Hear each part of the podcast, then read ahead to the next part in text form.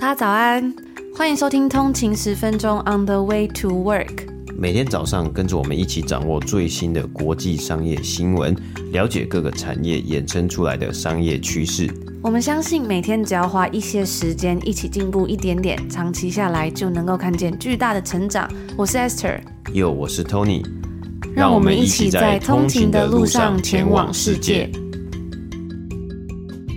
早安，今天是十月十六号，星期一，欢迎回来通勤十分钟。大家早安。那今天呢，要来先跟大家分享一个主题，就是其实失败并不是一件丢脸的事情。在上个礼拜五，也就是十月十三号的时候呢，其实是国际失败日。在二零一零年的时候，芬兰的大学生们发起了失败日这个活动，希望能够鼓励大家拥抱失败，因为他们相信啊，当孩子们理解无法事事都顺遂的时候，面对挫折将能够更加坦然，勇于去。分享自己失败的经验，因为呢，如果一个人呢、从来不尝试失败，就永远跨不出舒适圈。尤其是现在的社群媒体上面充斥着成功啊、漂亮、美好的各种面貌，更是要学会拥抱失败，接纳自己。最重要的是，无论遇到什么事情，我们都可以尽自己最大的努力，不论成败都坦然面对的心态。这也让我想到之前 Taylor Swift 去年在纽约大学获颁荣誉博士的时候呢，上台分享了给毕业生的演讲。其中一段，他提到了学会与尴尬跟丢脸共存。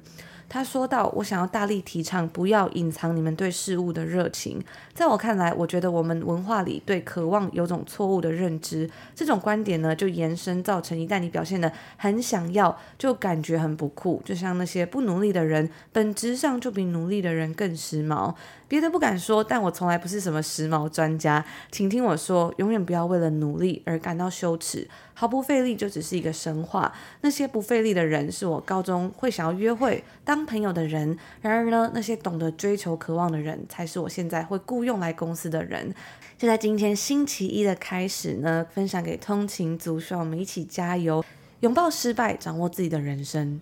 嗯，那其实我觉得这个话还有。这一个概念呢，比如说国际失败日啊，或是拥抱失败啊，其实就很像我们上个礼拜五跟大家分享的这句好这个金句嘛，Don't let ego get in the way of learning 这个概念。我觉得这 ego 呢，我一直在想说要怎么样去好好的去翻这个 ego 啊。我们上个礼拜有跟大家讨论嘛，说哎，其实 ego 可以说自负，而且很自大或是很骄傲，但是呢，其实我觉得这句话的精髓呢，或许就是体现在了。怎么样去拥抱失败？怎么样去跟失败共存？我觉得我们一般人自尊心，或是自尊心，其实也可以啊，对不对？我们我们一般人呢，好像哎，就是大家在面对成功，在面对快乐，在面对很顺遂的时候呢，是很轻松的。我们都知道要怎么样去面对。但是呢，在对于说失败，或是在对于说一些挫折的时候呢，你用什么样的心态去呃面对？你是因为这些事情，所以就一蹶不振吗？或是你是因为这些事情，你的自尊心就哇，就直接一落千丈，直接从一百到零，然后你就不想要再跟大家分享，你就不想要再出来呃面对，或是你就不想要再继续的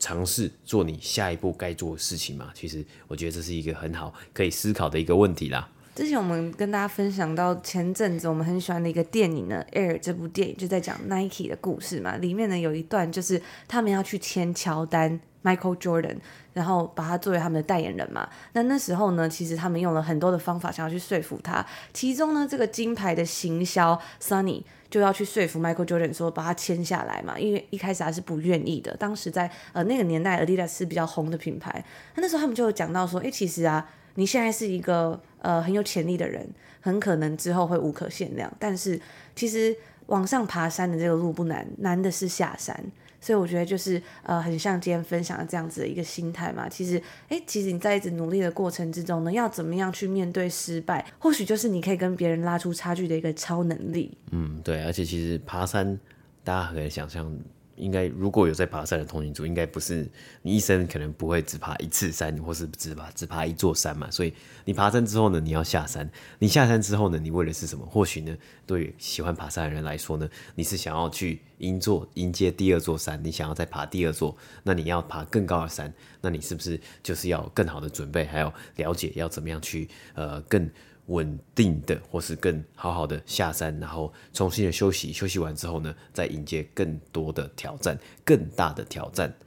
然后这时候呢，你可能就会成长了，因为你可以去挑战更高的山，或是呃，你可以达到自己个人更好的成绩。那接下来呢？因为啊，我们最近呢讲到很多，今年已经剩下最后一个季度嘛，就是今年已经进到第四季了。第四季呢，在北美呢，就是一个假期购物季啊，有非常多的假日嘛，或是有非常多的节庆啊。我们上礼拜在加拿大还庆祝了加拿大的感恩节啊。那在美国呢，感恩节是在十一月。其实呢，十一月开始呢，甚至在上个礼拜呢，就有开始陆陆续续有非常多的打折的活动啦。那其实，在上个礼拜呢，美国劳工局公布了最新的美国九月的消费者物价指数，也就是 Consumer Price Index。美国在九月呢，物价比起前一个月，也就是八月呢，增加了零点四个百分比，年增率呢，则是达到了三点七 percent 啊，稍微的高于先前分析师所预估的月增零点三 percent 以及年增三点六 percent 这样的数字。而扣除掉高波动的食物和能源价格之外呢，核心的消费者物价指数，也就是 Core CPI 的月增率呢，是达到了零点三 percent，年增率呢达到了四点一 percent 啊，大概呢是跟预期差不多的。那虽然呢，通膨已经从去年的高点呢下降到了将近应该是超过呃，现在是大概略略略高于三 percent 的这样子的一个数字，可是呢，距离美国联准会之前呢，他们长期的目标说，哎，这样我们的目标到底是要什么呢？是要再设定在什么样的数字呢？就是他他们希望呢，可以维持长期的通膨率在两个百分比这样子的一个目标呢，其实还是有一段距离。如果我们看到物价这个 CPI 呢是年增率三点七 percent，或者是呢核心物价指数呢年增率是四点一 percent 呢，距离两个百分比呢，真的还是有一段差距的。所以啊，很多的投资人担心啊，如果这个增幅的数字呢不会再继续下降的话呢，联准会。很可能会再继续升息，那升息呢将会继续对商业活动以及消费者呢带来压力。那这一次的物价数据之中呢，其中一个亮点呢，则是看到美国服饰的价格。Apparel，那这个服饰的跌幅呢？这个服饰价格的跌幅啊，是来到了自从二零二零年疫情以来的最低啊，让很多的家庭呢，在假期购物季之前呢，或许可能可以松一口气啊。同时呢，除了服饰之外呢，家电呢，还有家具啊这些产品的价格呢，也有所下降。毕竟啊，当物价上升呢，家庭的消费被迫降级的时候呢，消费者会优先的选择购买必需品和食物，而非必需品的公司呢，则为了要挽救。销售额呢，他们势必会寄出更多的折扣来吸引买气。然而，整体的物价上升啊，所以折扣能不能符合消费者预算呢，也是一大重点嘛。毕竟我们也知道，诶，在过去的这两年呢，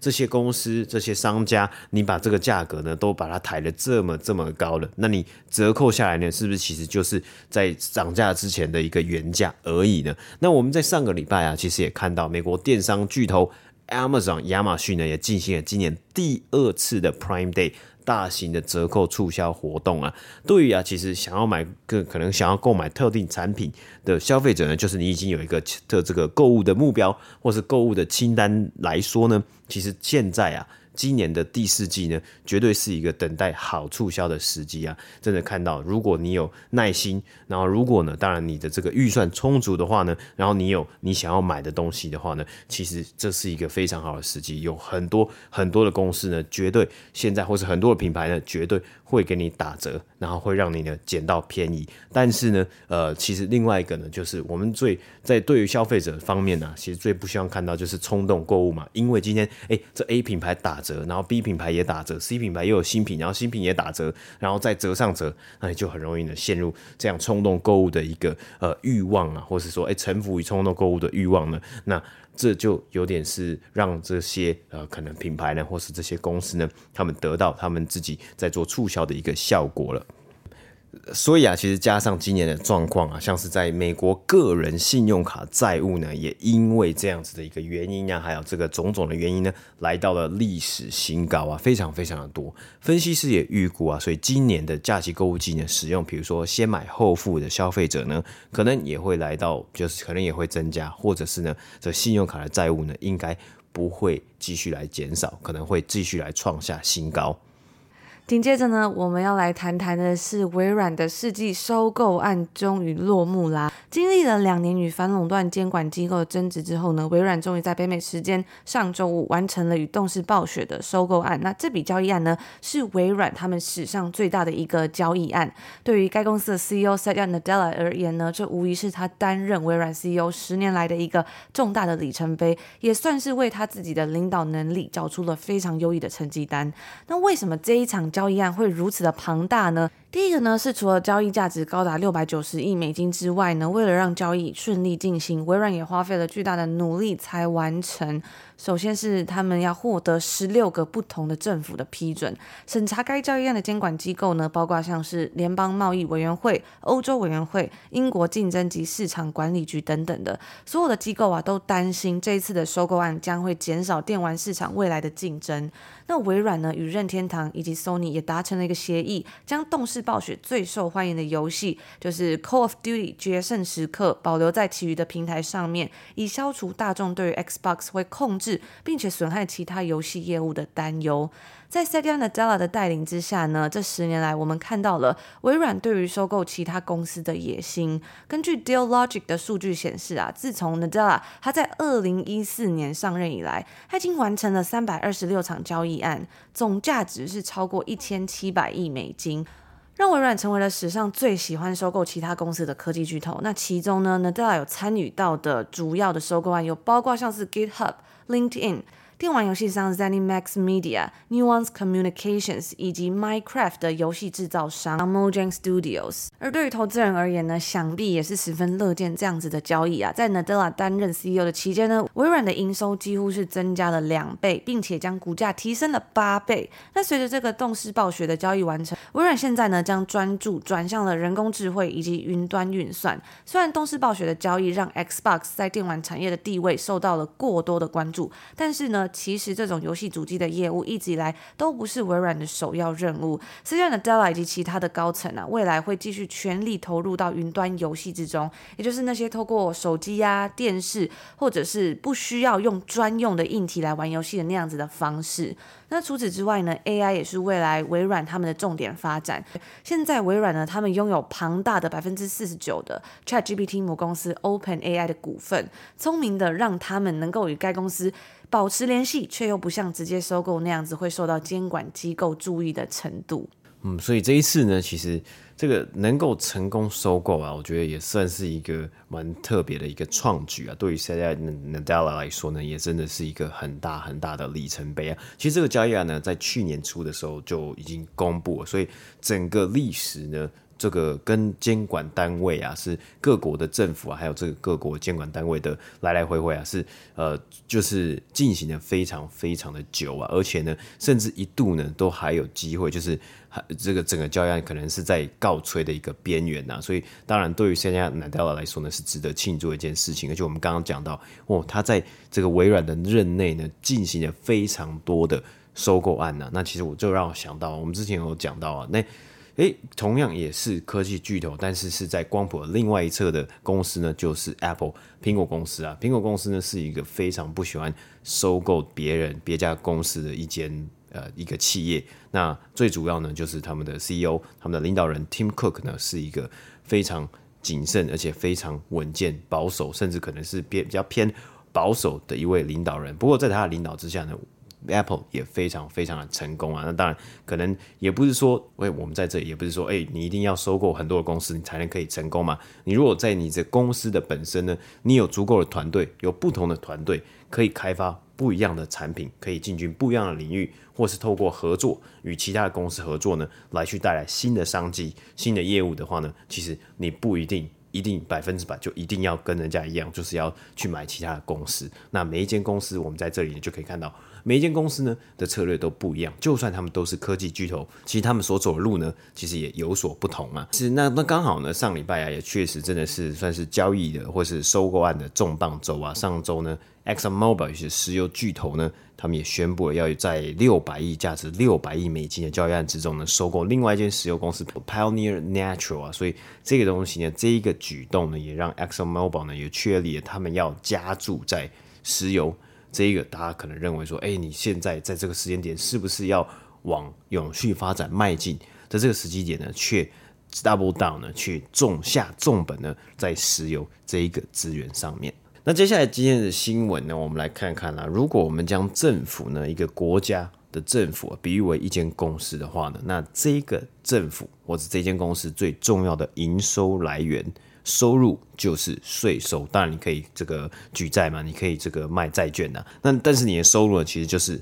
这个人民的纳税钱呐、啊，而确实啊，在北美的所得税啊，还有各种的税呢，真的是有够贵的、啊。那当然，应该在欧洲的某呃一些地方呢，还有在全世界，应该也有很多国家的税呢，应该也是非常非常的高昂的。但是啊，竟然还是有团体还有个人呢是有办法逃漏税的、啊。最近，美国国税局呢 （IRS） 就公布了二零二零年和二零二一年的相关税务资料。在最近，他们统整出的税务年二零二一年呢，他们所征收的这个税务金额啊，比起他们当初的目标呢，还少了，或是比起这个义务啊，这个这个纳税的义务呢，还少了将近七千亿美金啊。这个差距呢，也是历年来的新高。那会有如此的落差呢？主要是来自于三个原因。第一个呢，就是有人没有如实报税，这个部分呢，其实就少了五千多亿美金啊。那第二个呢，是没有准时报税。你没有准时报税的话呢，它可能就没有办法记录在当年度的一个税务的资料之中嘛。还有第三个呢，就是你报税了之后呢，你没有如期缴税，啊，就是你等于说你可能欠这个国税局钱，可是呢，你没有去好好的把它缴完。那在先前呢，美国国税局二零一七年到二零一九年的税务年之中呢，税务的差距啊，其实只有不到两千亿美金而已啊。不过，其实这个差距扩大的部分原因呢，也是来自于过去这几年，从二零二零年开始呢，疫情之后，虽然有短暂的可能由于短暂的一经济萧条，可是呢，在接下来呢，整个经济就是蓬勃发展，非常的火热嘛。那然而啊，却没有呢相对应这个完善的规则来去正确的课税。例如啊，可能很些很多像是农场啊。或是创业家这些的课税办法呢，其实就比较模糊一点点，或者是呢，在零工经济之下，这个 gig economy 之下的税务规则，对于这些呃，这个可能是送 Uber 的啊，或是说可能是这个开 Uber 的啊，这些员工呢，或是这些劳工呢，他们要怎么样去课税，其实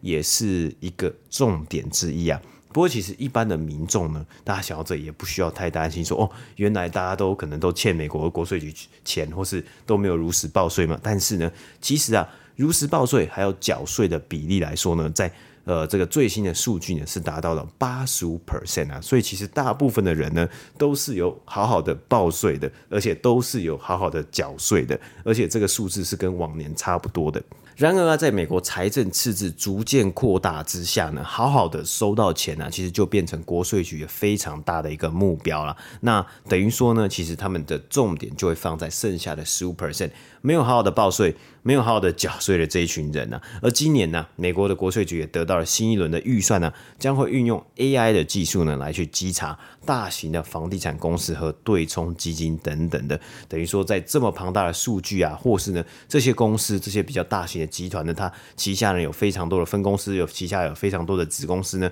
这些账目啊，还有等等的它的这个可能营运啊，或是它的这个商业模式啊，对于美国国税局来说呢，是一个。嗯，可能是一个挑战嘛，但我相信呢，这个国税局都是神通广大了。只要呢，你欠他钱呢，他就会把它找出来。那他欠你钱呢，他是永远不会跟你讲的啦。所以这个东西呢，其实我觉得是蛮特别，是刚好今年呢，AI 呢也是非常的热门嘛。所以呢，甚至连美国政府呢也开始要采用，呃，可能又花更多的预算呢来去采取新新形态的技术呢，去呃来去执行他们的任务。那或许呢，这样子的一个执行呢，可能可以让这些政府单位呢，他们的效率呢是更加的快速。那以上呢，就是我们今天星期一所要跟大家分享的内容啦。时间也来到十月的下半了，时间进入到秋冬，慢慢进入到一种比较沉淀心情的季节了。那最近呢，也有收到通勤族的留言啊，就说谢谢你们创造经营这么有影响力的 podcast，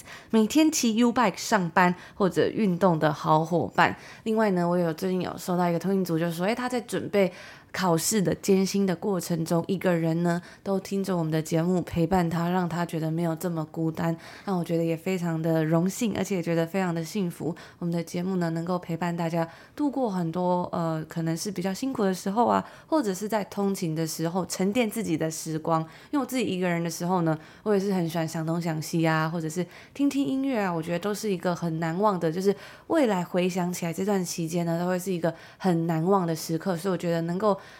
参与到通勤族人生中的每一个这样子的阶段，我都觉得非常的幸福。那最后再跟大家分享一下呢，除了我们每个礼拜一跟每个礼拜五的免费集数，还有周末的通勤精酿商业新闻电子报之外呢，我们在每个礼拜二、三、四也是都有节目的哦。那二、三、四的话是订阅付费的节目，有有更深入的内容以及分享。现在有全年订阅的方案，还可以节省更多，一次订阅一年呢就有七六折的优惠，也就是立即省下一千六百九十块，原价的一年是七千零八十十块，订阅全年的话呢，只要五千三百九十块，大约等于三个月的免费收听了。而且现在呢，我们还有两个礼拜的免费试听嘛，大家也可以开启这个免费试听的优惠，听听看。因为呢，你只要开启之后，过往所有的节目呢是都可以收听的哟。嗯，对啊，而且你如果是呃我们的年订阅的用户的话呢，其实我们一直以来在想方法呢，去让整个订阅的价值呢是越来越多的嘛。所以我们每个月呢，其实都会给订阅用户呢抽十本书。我一直以觉得啊，其实这是一个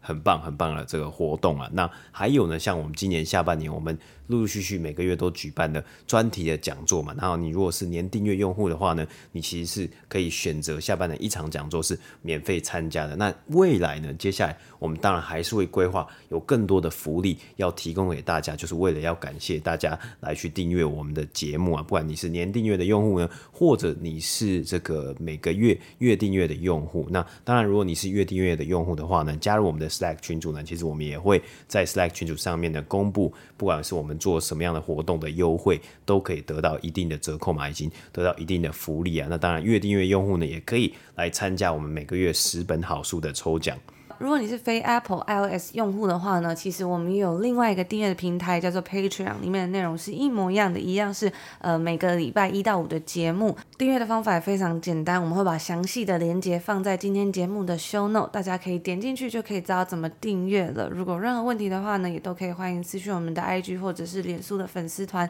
那我们就在这里祝福大家今天星期一有一个愉快的开始，美好的一周，我们就明天见喽！明天见，拜拜。拜拜。